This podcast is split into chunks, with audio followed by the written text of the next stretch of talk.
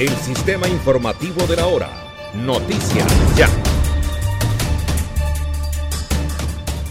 El formato de las eliminatorias a Qatar 2022 para la CONMEBOL, Confederación Suramericana de Fútbol, podría desaparecer de cara a la cita mundialista del año 2026. La organización cambiaría el sistema de juego pensando en la ampliación de cupos para dicho torneo para que selecciones como Colombia, Chile, Ecuador, Perú y Paraguay tengan mayor posibilidad de quedarse con un cupo al Mundial 2026 a realizarse en Estados Unidos, México y Canadá.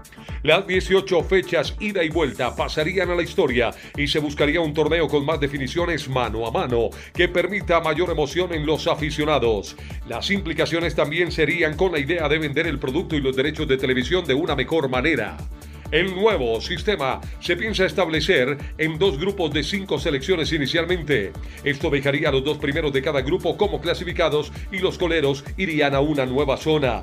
Lo extraño es que no se enfrentarían entre sí, sino que cada selección jugaría contra los cinco países del otro grupo en juegos de ida y vuelta para completar 10 partidos y ninguna selección descansaría.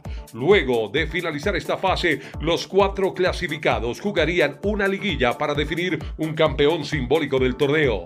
Con los primeros cupos definidos, el tercero y cuarto de cada zona se cruzarían en una serie de ida y vuelta para definir las dos casillas directas restantes. Para los perdedores de esta última llave, la esperanza está en el repechaje. Los dos equipos que no logren el quinto y sexto cupo se medirán en un cruce de ida y vuelta para conocer el clasificado a la repesca intercontinental. Este fue el sistema informativo de la hora en Radio Ya. Noticias Ya.